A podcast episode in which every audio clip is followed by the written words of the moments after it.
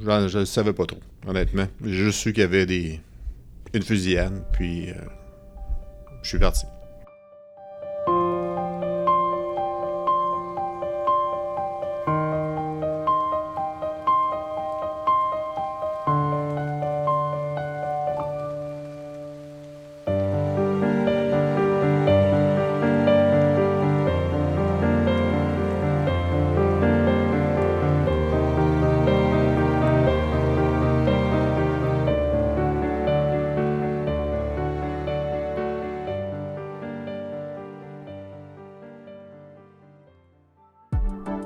Bienvenue à La Santé au-delà des mots, un rendez-vous avec des gens passionnés du réseau de la santé. Votre hôte, Jean-Pierre Gagné, lui-même médecin, vous fera partager sa passion pour le domaine et vous fera découvrir une foule d'invités et d'acteurs clés du réseau. Voici votre hôte, le docteur Jean-Pierre Gagné. Bonne écoute!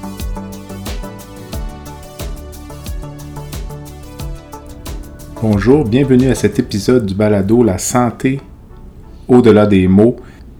Le cinquième anniversaire des attentats de la Grande Mosquée de Québec a été souligné bien tristement le 29 janvier 2022.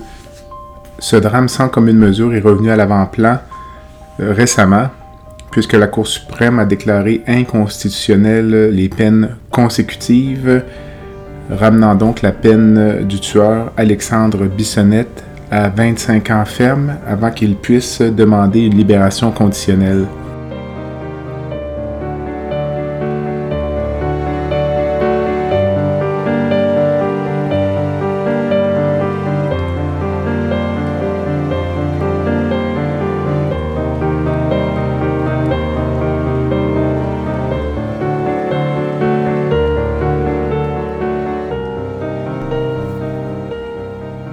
Dans cette optique que j'ai cru intéressant d'avoir un entretien avec Dr Julien Clément, qui est chirurgien traumatologue au CHU de Québec Université Laval et directeur adjoint des services professionnels.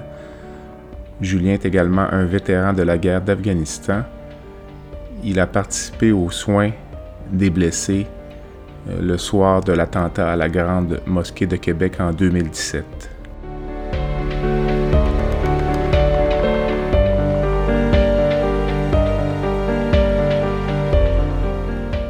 L'entretien nous permet de revenir euh, sur les événements avec une vision de l'intérieur. C'est donc euh, une entrevue différente des autres, euh, empreinte d'une certaine tristesse et qui nous fait revivre des événements qui ont marqué l'histoire de Québec pour toujours et qui resteront gravés dans nos mémoires. Bonne écoute.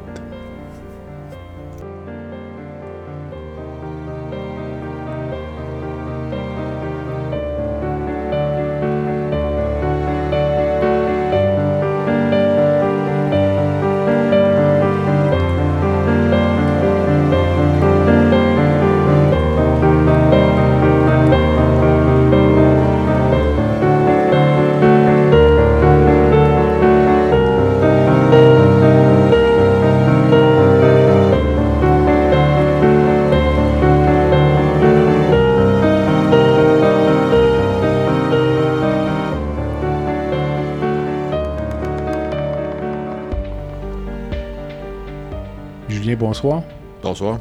Merci euh, de me recevoir dans tes bureaux euh, à 18h mardi soir. Euh, de ce que l'on sait ou de ce qu'on apprend, ne serait-ce qu'en recherchant encore une fois les, les, médias de l'époque, la, la, fusillade a eu lieu vers 19h45.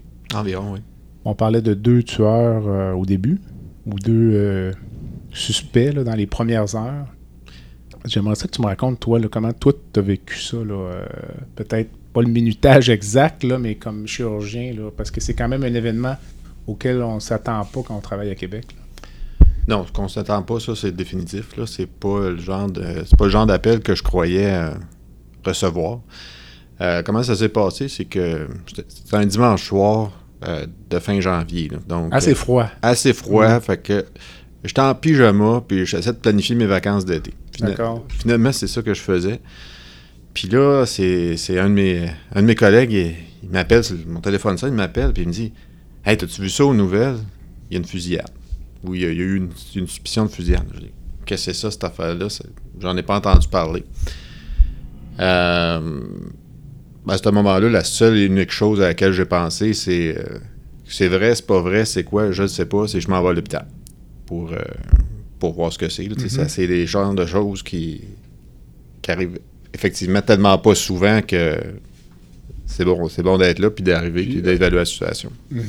Puis, euh, règle générale, quand un collègue appelle à l'aide, parce que Oui, mais en tant que il faut y aller. C'est ça, il faut y aller. Euh, c'est pas des collègues qui étaient à l'hôpital qui ont, qui ont appelé, c'est quelqu'un d'autre qui regardait la télé. Oui. c'est c'est quand même euh, c'est une démonstration que, que les médias ont un, ont un impact pour, Positif. euh, positif pour euh, des fois activer des choses, de, mécanismes d'urgence. Mais toi qui as vécu là, en situation de guerre, là, le- tra- te rappelles-tu de la. Tu dis le réflexe que tu as eu, c'est d'y aller, là, mais te rappelles-tu de la première pensée? Là? Tu me dis que tu es en pyjama, puis là, euh, un des collègues ou un, des, un de nos amis, finalement, un chirurgien ici, t'appelle pour te dire qu'il y a une fusillade à, à Québec. Est-ce que tu sais que c'est à la mosquée déjà? OK. Oh, je ne savais pas trop, honnêtement. J'ai juste su qu'il y avait des, une fusillade, puis euh, je suis parti. OK. Puis là, si tu me racontais, là, euh, quand tu arrives à l'hôpital, tu retrouves les, les blessés sont déjà arrivés ou. euh, quand, que- quand que moi je suis arrivé, en tant que tel, il y avait déjà un patient qui était déjà en salle d'opération, le deuxième rentrait en salle d'opération. Il y en avait encore d'autres qui étaient à l'urgence. la, la partie de prise en charge initiale avait été pas mal débutée. Je, je peux dire ça. Euh, puis on était vraiment dans, dans la phase euh, de trier c'est qui qui va aller en pre- première salle d'opération, si on l'avait déjà. Puis ensuite deuxième, puis ça troisième, puis on était en train de, de rappeler du monde finalement. Parce que j'ai pas été tout seul à, à se rendre à- finalement à se faire dire il y a- quelque chose qui se passe, puis à, se- à- à se déplacer vers l'hôpital. OK. Puis, euh, dis-moi, à quel moment, là, prenez-vous connaissance de la nature de la fusillade, là, du caractère extrêmement dramatique du fait que ce soit là, au- à la Grande Mosquée? Là? Euh, là, c'est en- là, c'est- on est cinq ans plus tard, c'est un peu, ça. c'est un peu Ben oui, flou, là, ça. mais Faut- c'est. faut fouiller dans les souvenirs. C'est c'est, euh, c'est- dans les premières minutes à l'arrivée à l'hôpital. C'est là, on. Sais, ça, c'est. Qu'est-ce que. je- On se rappelle, on pognait. tu sais, C'est un peu là, le- l'expression anglaise, c'est le the fog of war. Là. Oui, OK. C'est que les événements ça deviennent beaucoup plus clairs par après. Mais pendant, quand on est dedans, on sait, ben, OK, il y, a du- il y a du monde qui sont arrivés, on sait qu'il y a eu une fusillade, on sait pas s'il y en a d'autres, on sait pas exactement c'est le pourquoi, ni le comment, mais on a une situation présente qu'on doit adresser, tout en pensant si on va avoir d'autres blessés qui vont arriver. On ne savait pas encore ça. Ça, à ce moment-là, on ne savait pas quand est-ce que l'afflux de patients allait arrêter. OK. Parce que je t'ai déjà entendu présenter là-dessus au congrès euh, provincial de l'association. Puis, euh, si je ne m'abuse, il y a eu un autre traumatisme euh, ou une autre agression proche de l'hôpital, si bien que vous aviez à un certain moment le sentiment que c'était peut-être encore plus gros. euh, Ben, encore Comme- une comme- fois, c'est deux événements très rares qui arrivent en même temps. Finalement, c'est ça qui est arrivé. Euh, C'est à deux coins de rue d'ici. mhm. Euh, Il y a eu une, euh, finalement une altercation avec une arme à feu. Mhm. Probablement reliée à de la petite criminalité ou quelque chose comme ça. Mais ça fait qu'on a eu un autre patient qui est arrivé avec une blessure par balle. OK. un, déjà, bon, on en a quand même quelques-unes par année, mais que ça arrive exactement en même temps qu'une fusillade, avec les blessés qui arrivent. euh, disons que le réseau rumeur s'est enflammé un petit peu, là, dans, principalement pour le personnel à l'urgence, en se disant, ben c'est parce qu'on n'avait pas trouvé le meurtrier encore. Là. Il était, Ben en- oui, il était en cavale. Qu'on se disait, ben, il s'approche, il veut venir. euh, Il s'en vient. Il s'en vient, là. Bon, on peut avoir notre opinion, est-ce que c'était valable comme peur ou c'était pas valable comme peur, mais la réalité, c'est que les gens ils étaient face à une situation euh, complètement inédite, puis qu'il y avait de la peur qui s'installait. Ça, c'était c'était une réalité. OK. Puis dis-moi si tu me parlais un peu de l'ambiance, mais à l'urgence, par exemple, c'est quand même. euh, Est-ce que c'est une espèce de frénésie ou on a l'impression que c'est quand même euh, sous contrôle, puis que malgré le caractère un peu exceptionnel de ça, tout est en contrôle? Ou... Euh, je pense que le, ben, si on regarde purement la, la question euh, à l'urgence, au point de purement médical là, ou purement professionnel, Mhm. ça, ça a très bien été. Les patients sont montés très les, les plus instables sont montés rapidement au bloc opératoire. Fait que la, la question de frénésie ou de. Oups, on ne sait pas si on va être capable de s'en sortir, a plus été vécue au bloc opératoire qu'à l'urgence. OK. Ça, ça- c'est peut-être un peu contraire de ce qu'on voit euh, dans les séries télévisées, là, où euh, que c'est vraiment concentré à l'urgence. Puis des fois, c'est là que ça arrive. Mais dans le cas présent, c'était tous des cas chirurgicaux, puis qui. Disons, le- la décision de vie ou de mort s'est passée en salle d'opération, principalement pour deux, de- deux des blessés. Puis dis-moi, euh, quand on parle de monter trois blessés en salle d'opération en même temps, là, pour un hôpital comme l'hôpital de l'Enfant Jésus, c'est le personnel n'est pas présent ou vous avez... euh, Ben, ça, c'est un enjeu, j'imagine, aussi? Ben, c'est un- on est un centre de trauma Ouais. là, fait que euh, de soir, là, le soir, la fin de semaine, il y a toujours deux équipes de salle d'opération. OK. Donc, le personnel était là. Puis, si on en a deux, ben, ça prend pas beaucoup de personnes de plus pour être capable de monter à trois. OK. La réalité, ce qui s'est passé, c'est que moi, quand je suis arrivé, j'étais allé aider un de mes collègues pour un des cas. Mhm. Puis, du moment que la, la partie hémorragique était contrôlée, euh, je me suis dit, je vais sortir, puis je vais aller juste m'assurer de faire le, le triage, ou gérer le trafic, si on peut dire. Puis, euh, donc, euh, quel patient va être opéré en numéro 3, en numéro 4, en numéro 5. Puis, euh, force est de J'ai eu l'agréable surprise de me dire que, ah ben oui, le patient numéro 3 était au- monté au bloc opératoire plus vite que, qu'est-ce que, je que m'attendais.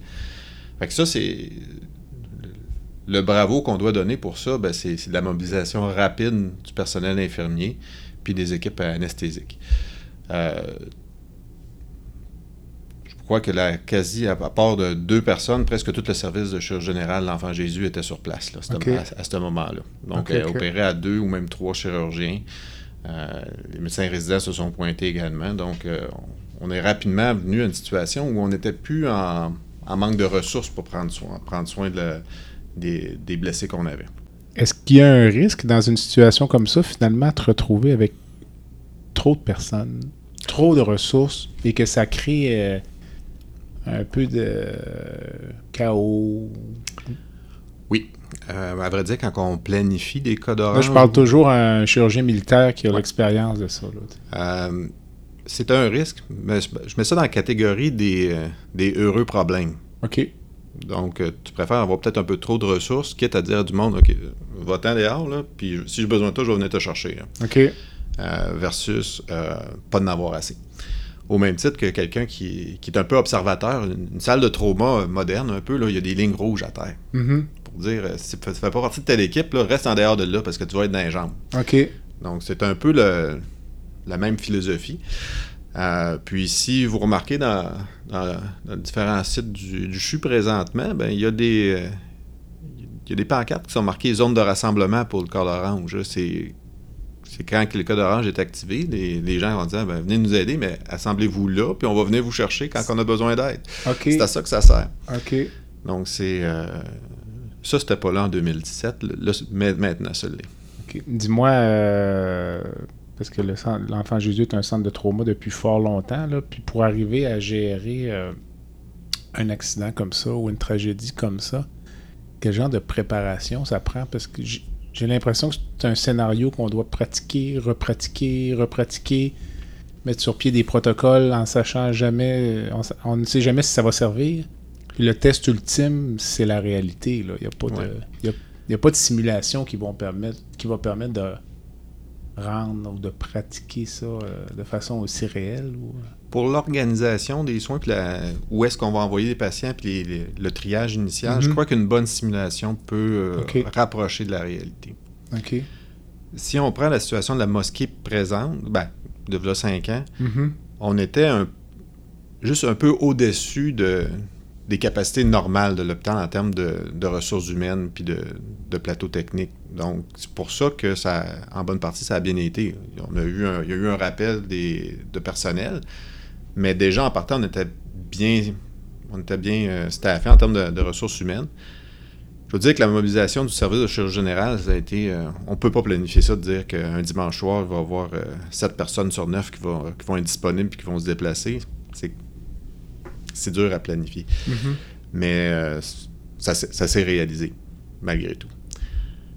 Euh, quand on fait des planifications de ces, de ces choses-là, on regarde, des- on regarde un peu plus dans les, les scénarios encore un peu plus extrêmes. Donc, qu'est-ce que ça aurait fait si on aurait eu 25, 30, Mhm. 35? Là, on aurait, on- l'hôpital serait arrivé au point de rupture. On aurait dû envoyer des blessés dans d'autres centres. Ou laisser des gens mourir. ou laisser des, des gens. On n'aurait pas été en mesure de les, de les soigner. Ça, effectivement, ça, c'est quelque chose qui est. bon, c'est la, la décision euh, ultime, si on peut dire, ou la celle qu'on veut jamais faire, Mhm. mais qui qui est adéquate là, dans ces, dans ces, dans ces euh, scénarios-là. Puis, moi, j'ai la, la prétention vraiment. euh, j'ai la, conviction qu'un des patients qui maintenant a survécu, puis qui n'a pas de problème, que s'il avait seulement été opéré par un chirurgien, ne serait pas là pour en parler aujourd'hui, En raison de. de la gravité des blessures. Ok.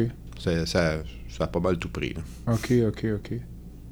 Euh, Dis-moi, en quoi ton expérience de chirurgien euh, de l'armée t'a préparé à ça? Puis les autres collègues euh, dans le service, la majorité ne sont pas euh, des militaires.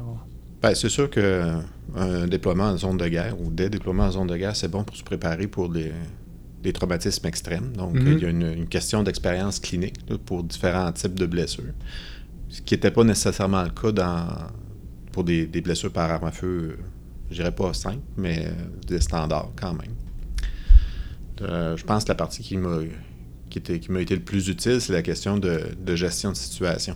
Donc, Mhm. de voir les multiples euh, priorités un peu en même temps, puis de dire ça, ça peut attendre un peu plus, ça, ça, ça, ça va- ça peut se faire maintenant, Euh, ça, ça pourrait se faire de manière retardée.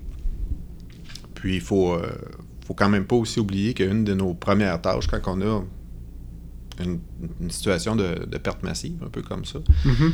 on doit euh, dé- ouvrir les goulots d'étranglement pour que les ressources arrivent pour pouvoir soigner les patients. Mais après ça, il faut être capable de se dire quand est-ce qu'on est capable de revenir à la normale, la, la phase de recouvrement le plus rapidement possible? Parce que c'est pas parce qu'il y a eu une fusillade qu'il ne pourra pas avoir un accident sur l'autoroute. Une demi-heure plus tard. une demi-heure plus tard. Donc, il faut être prêt le plus rapidement possible pour être capable de Ok. euh, réaccueillir quelqu'un d'autre. Pendant ce temps-là, pendant, je dirais, peut-être une heure et quelques, s'il y avait eu quelqu'un de grièvement blessé, nécessitant une, une salle d'opération extrêmement rapide, là, on aurait été euh, Un peu coincé. un peu coincé. Euh, cependant, à partir de minuit, ben, on a été capable de redescendre un peu à notre, euh, on dire notre standard, là, une salle d'opération qui, qui, fon- qui était fonctionnelle pour, pour être capable là, de, de passer toutes, que- toutes les, les blessures qu'on avait à faire Vous avez eu trois salles d'opération en même temps. actives en même temps. Ouais. Puis vous avez opéré combien de malades? Il y avait, si ma mémoire est bonne, c'était cinq qu'on a eu. Plus le, plus le cas, le cas supplémentaire. Je veux revenir encore une fois, là, quand tu es arrivé à l'urgence de l'enfant Jésus, là, te rappelles-tu dans quel état d'esprit tu étais? Tu étais nerveux, excité, anxieux, curieux? Est-ce que tu te rappelles? euh, Euh, Parce que le paradoxe est, pour les gens qui nous écoutent, que comme chirurgien, il y a une, une dose d'adrénaline liée à ça, là, dans le sens où on se, on se détache du caractère dramatique de l'événement pour se concentrer sur l'aspect, euh, je dirais, médical. C'est ce qui nous permet de donner des soins, évidemment. Là. Donc, Te rappelles-tu un peu? Là, le- Ouais, c'est un. Je cacherai pas que c'est un, un rush d'adrénaline, ça. Il n'y a, pas de- y a pas de doute là-dessus. Euh, effectivement, pour la partie soit médicale, purement, là, la Mhm. blessure, je vais faire, on va regarder ça, puis on va ça. faire tel traitement, puis tout ça, de se détacher de ça. Mais c'est peut-être par personnalité, j'avais le même focus pour la question de la gestion de la situation. D'accord. Donc, euh, j'étais j'étais super euh, allumé, concentré. C'est ce que je me rappelle. Mhm. C'est juste un peu plus tard, là, quand, que, quand j'ai eu conscience que les blessures létales étaient, étaient adressées. Euh, c'est à ce moment-là que disons, la gravité euh, disons, euh, émotionnelle de, la, de la situation, j'en ai pris le plus conscience.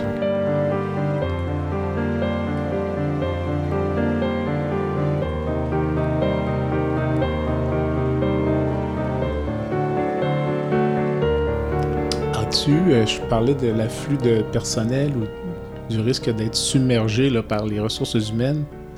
Est-ce que la chaîne de commandement dans une unité de trauma comme l'enfant Jésus, est-ce que c'est quelque chose qui est bien instauré ou tu es obligé de ramener des gens à l'ordre puis dire ne fais pas ça, c'est moi qui m'en occupe ou c'est un autre là, parce que tout le monde veut bien faire peut-être puis euh, tout le monde veut bien faire puis règle générale, on va dire que les les médecins c'est des gens qui ont une, indépendance d'esprit. Tout à fait. euh, cependant, tout le monde est, est tombé en ligne. OK. C'était. Euh, le deal était un peu, là, occupez-vous de ce qu'il y a dans la salle d'opération, puis je vais faire les discussions à l'extérieur. D'accord. Une fois que. Pour les, pour les équipes chirurgicales, ça, ça c'est un message qui passait relativement. qui a bien passé. Là, c'est sûr, on est cinq ans plus tard. Donc, on peut quand même parler de, de nos bons coups puis de nos mauvais coups. Mm-hmm. Nos bons ben, je l'ai déjà mentionné, c'est euh, le, personnel, le, personnel de soins infirmiers, c'est les, anesthésistes, c'est euh, mes collègues du service de chirurgie générale qui ont porchigné, qui se sont pointés. Euh, puis j'inclurais aussi les chirurgiens orthopédiques qui ont offert beaucoup d'aide dans ça. Les soins intensifs se sont mobilisés, mais c'est vraiment les équipes terrain qui ont, qui ont sauvé la mise cette journée-là. On a eu des ratés sur, au point de vue institutionnel pour notre gestion de crise. Euh, j'irais des ratés majeurs euh, qui ont été euh, ont été corrigés. Ça, a, été un ça a été un, réveil pour certaines personnes. OK. Parce que les, les mesures d'urgence, c'est je compare souvent ça à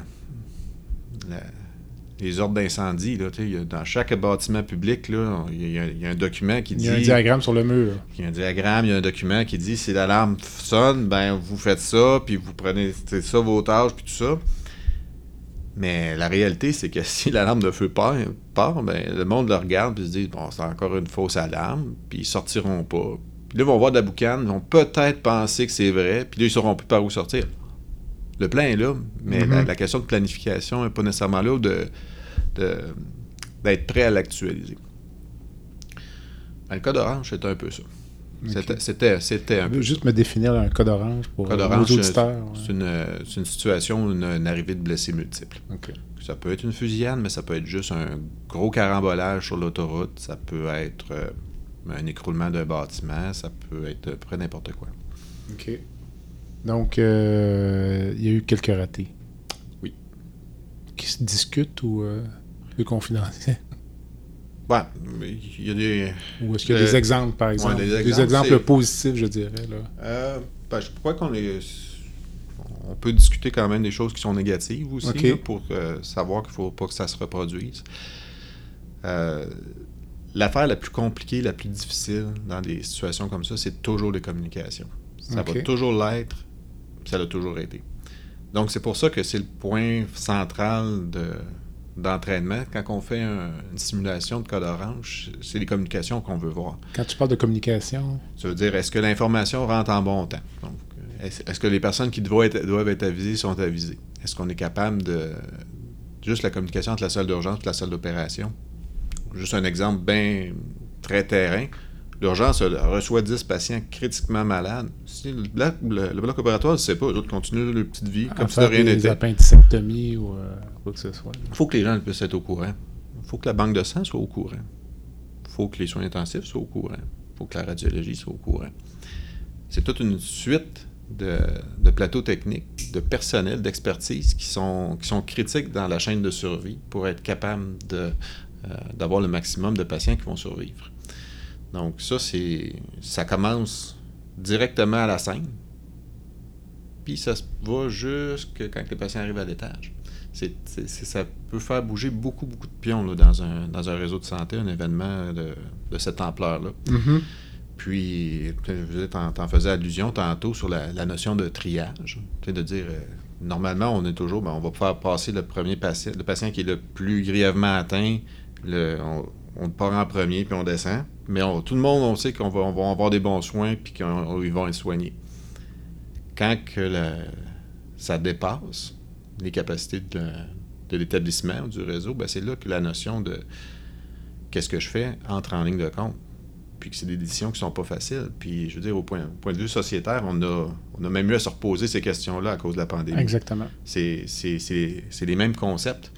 mais qui sont appliqués sur une échelle différente, puis avec un, on va dire, un espace-temps qui est différent. là. OK. Les premières heures sont euh, assez euh, tumultueuses. Puis là, finalement, j'imagine qu'à un certain moment donné, vous réalisez, OK, ce sont des blessés qui viennent de la grande mosquée. Fait que là, le caractère euh, potentiellement raciste euh, de, l'événement, ou euh, donc axé sur une agression contre la communauté musulmane se manifeste. Là. Donc, j'imagine qu'il y a, là, il y a un afflux de. Parce qu'il y a des journalistes, là, que. J'imagine qu'il y a une deuxième vague, là, qui n'est pas une vague d'accidentés, mais de, qui arrive à l'hôpital puis qui commence aussi peut-être à s'infiltrer dans les corridors. Puis ça, comment vous gérez ça? Peut-être un rôle à jouer là-dedans aussi? Dans les ratés qu'on a eus, euh, on n'a pas eu de travailleur social ni d'augmentation de, sécurité le soir même. Il y a une trentaine de personnes qui étaient euh, à l'entrée du bloc opératoire pour euh, Prendre des nouvelles. prendre des nouvelles. Des membres de la communauté musulmane. C'est- normal. c'est normal. Euh, disons que je me sentais pas très très gros dans mes souliers là, quand que j'étais allé les voir. Là, je faisais la, la Toi, tu as fait ça seul. là. Tu, Je ben, J'étais seul. tu rencontres euh, 30 personnes qui veulent des nouvelles. euh, qui veulent des nouvelles. Euh, pas, pas nécessairement facile, complètement dramatique. Il est tard, on est rendu tard le soir. On approche minuit. Mhm. Euh, la réalité, c'est qu'à cette, heure-là, probablement que ce qui est le mieux, c'est. C'est nono, mais il faudrait peut-être que les gens dorment. Ah. Puis demain, on va être capable de prendre la partie psychosociale plus en charge. On va comme, euh, prendre soin d'une communauté qui est, qui est meurtrie. Euh, ouais. On prend une courte pause et on revient avec le docteur Julien Clément, qui est chirurgien traumatologue à l'hôpital de l'Enfant Jésus.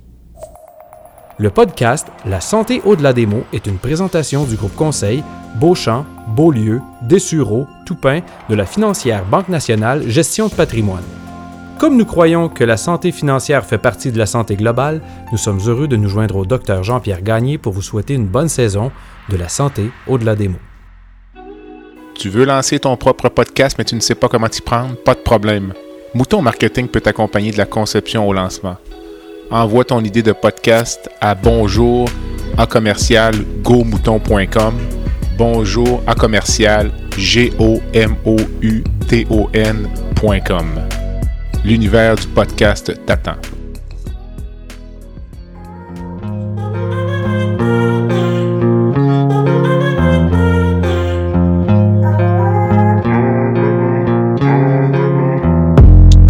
Visitez le site web du balado à www.baladosanté.ca au b a l a d o s a n t. Visitez également notre page Facebook, envoyez-moi des commentaires, des suggestions d'invités et abonnez-vous au balado sur la plateforme de votre choix.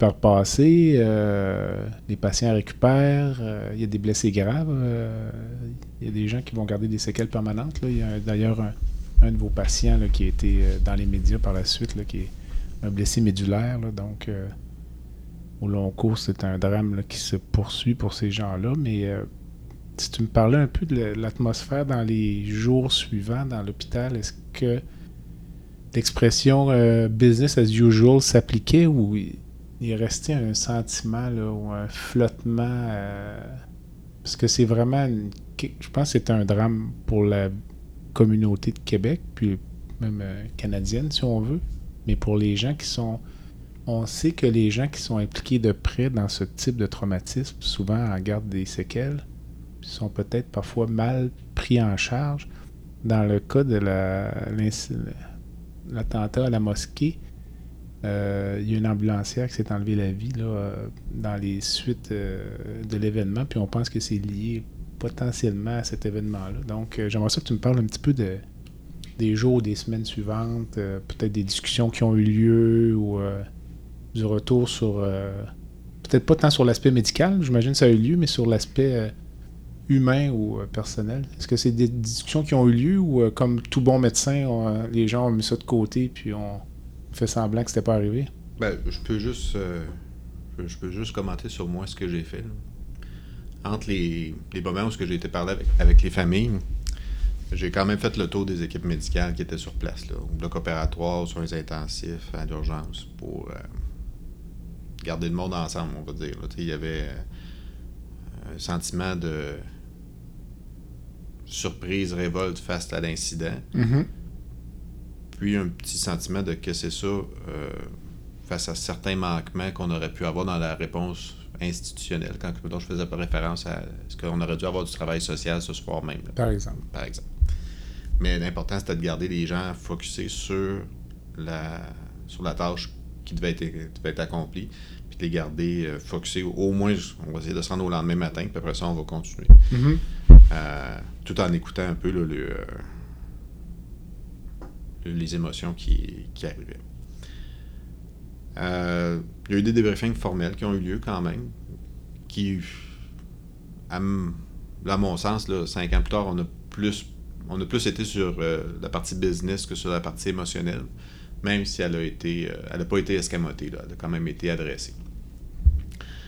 Les gens, les gens réagissent différemment à des choses comme ça. Il, y a une, il y a une jeune anesthésiste qui me parlait de ça il y a, la semaine dernière, puis euh, elle était résidente pendant ce temps-là.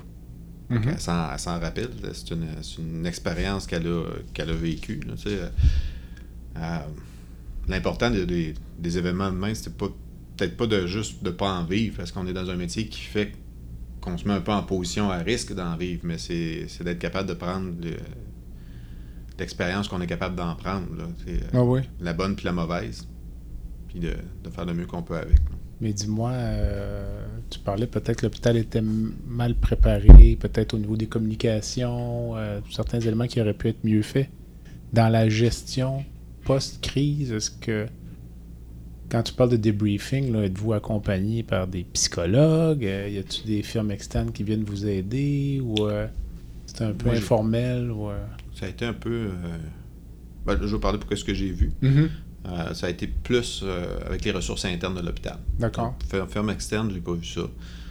Euh, je peux pas exclure qu'il ne pourrait pas avoir, euh, exemple, un- une infirmière de l'urgence qui aurait peut-être cogné à la porte de son superviseur en disant Écoute, là, moi, ça, j'en- je ne sais pas. OK, OK.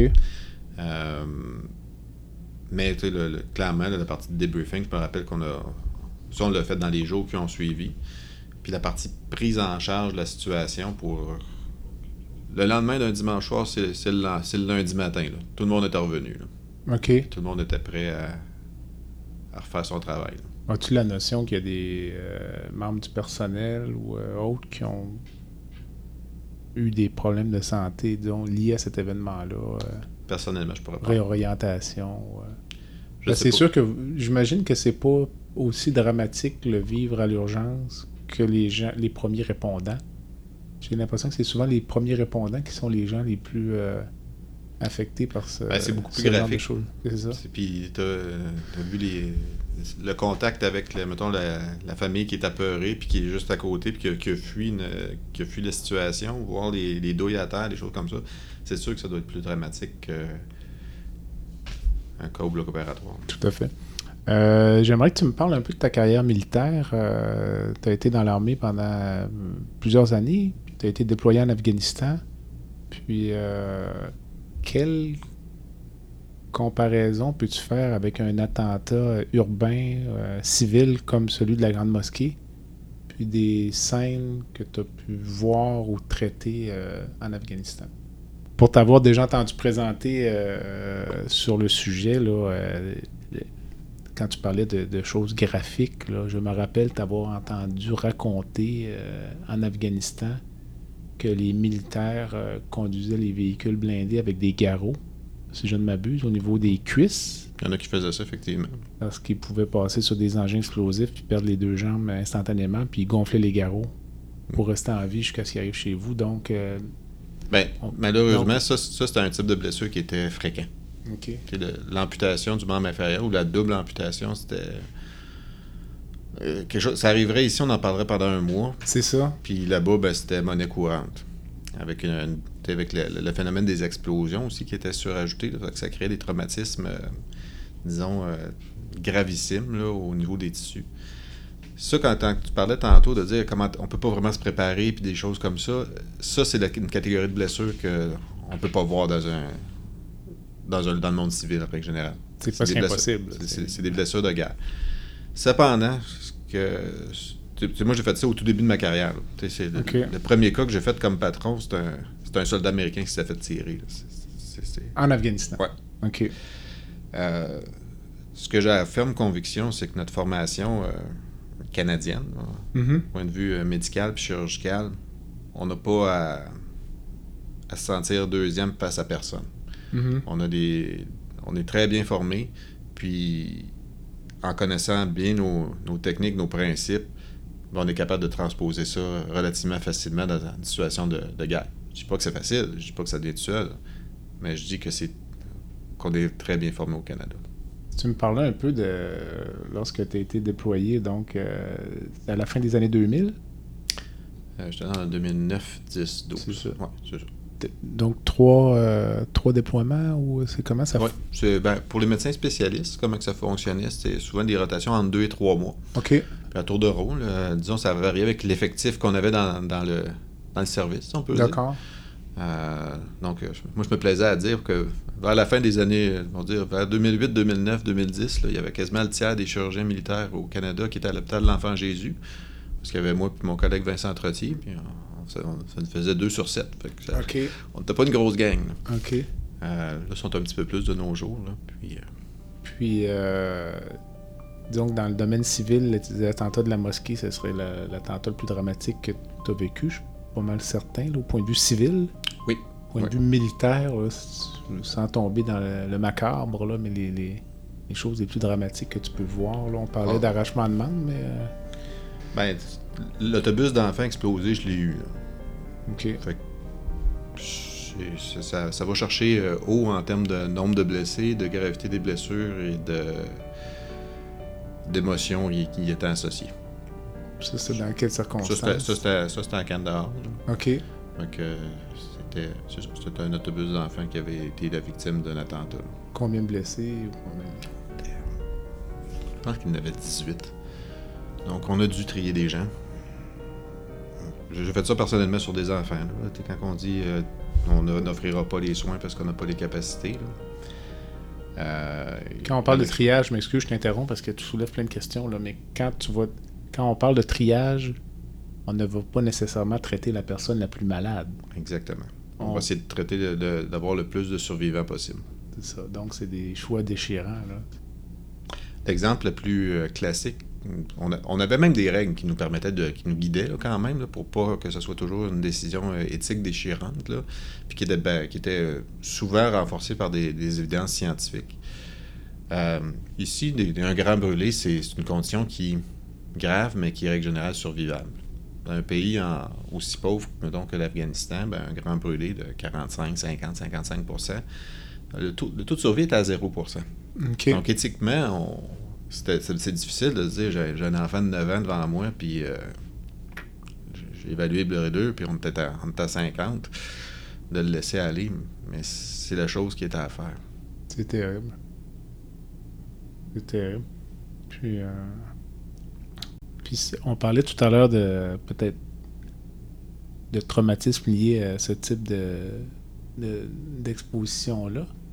Quand tu es dans la... Êtes-vous supporté dans l'armée ou... euh, Mettons l'autobus d'enfants dont tu parles. Est-ce qu'il y a un débriefing de ça qui est contemporain ou encore une fois, ça fait partie du travail, mais on continue parce qu'il va y en avoir un autre qui va arriver dans une heure? Ben, à vrai dire, dans cette situation-là, il y en a effectivement une autre affaire qui est arrivée une heure après. fait que ça, c'est la réalité. Euh, fait que des événements multiples dans la même journée, euh, sais, des, des événements qui seraient des, les codes orange ici, là, Mhm. plusieurs fois dans la même journée, j'ai vécu ça. là. Mhm. En termes de support psychologique, c'est principalement à la fin d'un déploiement où, où il y a des, euh, des sessions un peu de décompression, de, des rencontres pour s'assurer que les gens sont corrects. C'est quelque chose qui est utile ou c'est. euh, Je pense que c'est la géométrie variable selon les personnalités des gens, selon les expériences qu'ils ont eues, selon leurs attentes. Euh, je, crois qu'on doit faire ça, tout ça, parce que le pire qui arrive, c'est que, OK, on m'a donné du, du support, j'en avais pas de besoin, mais je l'ai eu. Mais quelqu'un qui en, a, qui en a de besoin, puis qui le demande pas, ben, au moins on va systématiquement lui donner. Parce que souvent, les, les- l'armée canadienne est un peu critiquée, là, euh, à tort ou à raison, pour l'absence euh, d'aide qui est apportée aux vétérans. Euh, oui, c'est une institution qui a été attaquée pour ça, qui va l'être probablement encore, mais qui s'est beaucoup améliorée là, quand même. là. On ce qui se passait, mettons, il y a 30 ans, les gens, mettons, qui sont allés en, pour dire quelque chose, en, en Bosnie, là, qui Mhm. était un, un conflit à faible intensité, mais quand même, il y a des gens qui ont vécu ou qui ont vu euh, des affaires euh, très difficiles. Ça se compare pas avec ce qui était le support qui était offert en Afghanistan. Puis, euh, peut-être une notion qui, qui peut paraître un peu, euh, un peu bizarre, là, mais c'est la, c'est la notion de est-ce que j'ai est-ce que j'ai du contrôle ou est-ce que j'ai un peu je peux avoir- j'ai un certain pouvoir sur qu'est-ce qui se passe? Sur place. sur place. Le sentiment d'impuissance, c'est quelque chose qui est extrêmement euh, dévastateur quand même là, pour, euh, pour- on peut dire pour le euh, on pourrait dire de la santé mentale. là. La mission en, en Bosnie-Herzégovine, c'est essentiellement une mission. Au début, c'est une mission de l'ONU, après ça, c'est une mission de l'OTAN, mais c'est une mission plus de maintien de la paix. Donc, euh, avant d'avoir à, à pouvoir euh, prendre action sur quelque chose qui était jugé pas adéquat, euh, l'exemple, c'est qu'il fallait qu'on nous tire dessus pour être capable de réagir. Tandis qu'en Afghanistan, les gens, ben, écoute, on, on se battait, puis mon chum, c'est, mon chum est mort, mettons. Mhm. Mais on se battait, puis on était, à- on n'était pas comme juste euh, inactif. Fait que ça, c'était, ça change un petit peu, là, je crois, là, le, la, la psyché. OK. Mais bon, c'est ça. Fait que, c'est, ce que je Tout ça pour dire que, oui, les, les supports sont meilleurs qu'il y a, mettons, une génération, mais que le contexte est également très différent. Puis, euh, quand tu parles de séance d'aide au retour, ça consiste en quoi? Juste parce que c'est un peu mystérieux pour moi là, c'est une rencontre, des rencontres de groupe, des rencontres Ouais. personnelles, c'est essentiellement des, des- des rencontres de groupe. Puis, euh, sans ça, il y a des, des- aussi des rencontres euh, ben, personnelles, un examen médical, là, où je me pose une couple de questions. Puis, euh, OK. Puis à ton retour d'Afghanistan, pour dire quelque chose, est-ce que tu rêvais à des cas que tu avais eus? Est-ce que c'est quelque chose qui reste avec toi un certain temps ou qui est encore là aujourd'hui peut-être? Non, ben, le- une expression qui pourrait rendre ça, euh, qu'on peut comprendre un peu, c'est un peu ce qu'on pourrait appeler une blessure, Mhm. puis qui guérit. Je me trompe, c'est l'équivalent de, de euh, d'avoir eu une entorse. Là. Donc, euh, euh, j'ai effectivement eu des mauvais rêves euh, pendant quelques semaines après mon retour. Euh, Est-ce que j'ai des affaires qui. euh, donné, je me suis évanoui en plein gros, en- au milieu d'une foule, là, avec euh, ma fille ses épaules. euh, j'ai juste blackout complet, quelques secondes. Ben, j'ai jamais arrivé, ça m'est jamais réarrivé par après. Euh, c'est des, affaires qui sont, qui sont arrivées, mais qui sont parties. Est-ce que je suis dans les chanceux puis qui ont, qui ont complètement. euh, qui ont complètement guéri?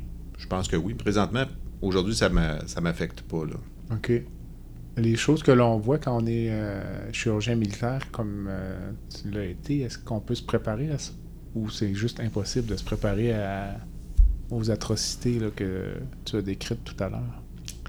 Encore une fois, je pense que c'est une question de, de personnalité puis peut-être d'attente face à, face à la situation. là. Euh, on a aussi bien.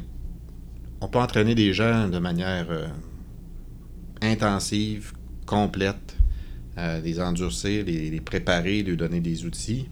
Puis tu as deux personnes qui vont arriver avec la même situation, qui ont eu le même entraînement, vont réagir complètement différent. OK. Puis ça, une- je crois que c'est une, pa- c'est une, euh, c'est une partie de la personnalité. Une des. euh, ça serait cocasse si c'était pas tragique, là, mais Mhm. sais, j'ai- un, à mon deuxième diplôme, j'avais un collègue américain qui était orthopédiste. OK. Euh, qui lui, c'était sa première fois là. Un excellent orthopédiste, surformé en traumato, des, des, fractures, tout ça, il n'y avait rien qui résistait. Pour un orthopédiste, l'amputation, c'est l'échec. C'est l'échec. Mais là-bas, c'était. Écoute, on, faisait des décomptes, on faisait plus d'amputations que, que de, journées qu'on était là. Fait que lui, ça a créé une blessure à tous les jours, il l'avait dans la face. OK. Mais c'était comment qu'il dealait avec ça? C'est un, facteur humain intrinsèque à lui. OK. On peut entraîner, mais encore une fois, les, les, entraînements vont des fois rentrer en, en, compétition un avec l'autre. Pourquoi que ça fait qu'il était un bon orthopédiste de trauma? C'est parce qu'il voyait que l'amputation c'était l'échec, fait qu'il se forçait. C'est comme ah ça qu'il était entraîné. Mais là, il fallait qu'il désapprenne un peu quelque chose pour être capable de, de passer au travers de la situation, pour être puis des fois, éventuellement, juste, c'est ça qu'il fallait faire pour faire survivre le patient. Étiez-vous obligé parfois de lui pousser dans le dos pour, euh, pour qu'il ampute, disons, justement, parce que ça, à la limite, ça pouvait euh, occuper trop de temps opératoire, restreindre l'accès aux soins pour d'autres patients qui attendent? Donc, il a fallu qu'on fasse euh, un reality check. OK, OK. Est-ce que tu t'ennuies de la chirurgie de, combat? Ou... Ben, c'est quasiment, c'est quasiment plate de se dire que j'ai commencé ma carrière avec, euh, avec le top, puis après ça, tout le mm-hmm. dessin. Mm-hmm. Euh, oui. Je suis extrêmement conscient que euh, si on prend des, des, générations de chirurgiens canadiens, il faut reculer quasiment à la guerre de Corée pour avoir des gens qui ont eu une expérience un peu équivalente avec ce qu'on a fait à Kandahar pendant quelques années. Puis, ben, j'ai eu la chance de graduer puis d'être déployé pendant le, centre de ça. J'étais à la bonne place au bon moment. Est-ce que je m'en ennuie? Une partie de moi, oui. Puis c'est une des raisons pourquoi je, que je suis encore réserviste. OK. Euh, donc, c'est. Euh, j'ai pas pu couper le lien complètement. Est-ce que tu pourrais envisager de repartir ou, euh? Ça, c'est une décision qu'il faut que je parle avec ma femme en premier. Donc, tu vas te garder une petite réserve? Euh, effectivement. Pourrais-tu envisager plus tard, peut-être, aussi, de faire de la médecine humanitaire ou de la chirurgie humanitaire? oui. Mais écoute, on verra où ce que la... Où l'avenir va te mener? Exactement. Parce que tu as d'autres chantiers à gérer ici à Québec au cours des prochaines années. Écoute, euh, je te remercie beaucoup, euh, Julien. Euh, le, balado, même si on discute de sujets tragiques, se termine, règle générale, sur une note un petit peu ludique. Donc, puis je te laisserai donc, par magie, changer instantanément une chose dans le système de santé aujourd'hui. Ce serait quoi? Ben, ça, ça, prendrait de la magie en maudit, par exemple, pour être capable de faire ça. Je t'écoute autant que je crois qu'on doit avoir de la, la, bonne vieille nature humaine, puis un contact humain dans l'interaction praticien-patient doit demeurer, rester, être valorisé.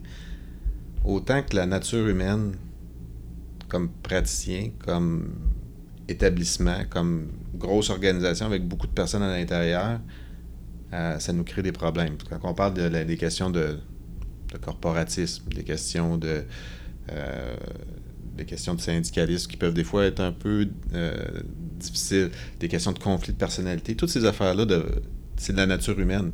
Si on était capable juste d'en faire abstraction de, par magie, Donc, que, que, tout le monde agisse dans le meilleur intérêt du système puis des patients, moi, on dit que ça ira bien. Mais ça, c'est une utopie. Donc, comment, tu, comment résumerais-tu ce, ce souhait-là en une phrase, disons? Ah, tu m'as dit que c'était la partie baguette magique. Ah, fait qu'écoute, là. Il va falloir que je trouve une façon de résumer ça. C'est très bien. Puis, euh, si je te laissais rencontrer une personne dans le monde, euh, vivante ou décédée, pour prendre un café ou euh, un verre à Québec hmm. ou ailleurs. Ah, on pourrait, avoir une liste bien longue, là. Mais si on. Si je prenais une personne en fonction un peu de tout ce qu'on vient de discuter, euh, j'ai un de mes mentors de chirurgie qui, est décédé récemment. Euh, c'est un, homme avec euh, très grande des très grandes qualités, mais aussi des très grands défauts, si on peut dire. OK. Euh, qui avait une énergie dé- débordante, là, qui était euh, qui a fini sa carrière là, à, à Sherbrooke. Parce que moi, j'ai été formé à, à Sherbrooke. C'est le docteur Marcel Martin. Mhm. Euh, J'aurais aimé ça juste prendre un café pour juste euh, finir dire écoute, euh, merci, parce qu'il y a eu une partie d'inspiration, si on peut dire, ou de- ou d'aide dans, dans ma carrière. Pour dire, merci, puis euh, ah, regarde, j'ai pas trop mal viré, si on peut dire. Là. ouais. Puis, puis de se conter des histoires. J'ai juste eu la chance de le faire à moitié. OK. Mais je l'ai pas fait complètement. C'est justement avant mon troisième déploiement. J'entends quelqu'un qui me crie après dans l'aéroport, puis c'était lui. OK. J'ai eu quelques minutes pour le faire, mais disons que j'aurais. J'aurais aimé avoir un peu plus. C'est la dernière fois que tu l'as vu. Mhm. Donc, euh, puis je pense qu'il est décédé l'an dernier, ou il y a deux ans, c'est ça. Donc, euh, Marcel Martin, qui a travaillé un peu à Québec aussi. Je pense, très, bri- très brièvement. il y a une trentaine d'années. As-tu une cause qui tient à cœur, euh, une fondation, euh, un organisme ou- Ben, je vais faire un appel à tous disant que je crois, je crois que c'est bon pour chaque, euh, chaque médecin qui travaille dans, un centre hospitalier de, de s'impliquer dans son centre hospitalier. Chaque centre a une fondation. Écoutez, c'est, une manière de, s'impliquer dans son milieu puis de, de redonner. Donc, euh, j'ai pas honte de dire que je donne de temps en temps à la Fondation du CHU de Je Québec. de Québec. Alors, euh, ceci conclut mon entretien avec Dr. Julien Clément, qui est euh, chirurgien, traumatologue euh, au CHU de Québec, Université Laval, et qui est également directeur adjoint des services professionnels dans le même établissement. Julien, merci. Merci. À la prochaine. Quand tu veux. Merci.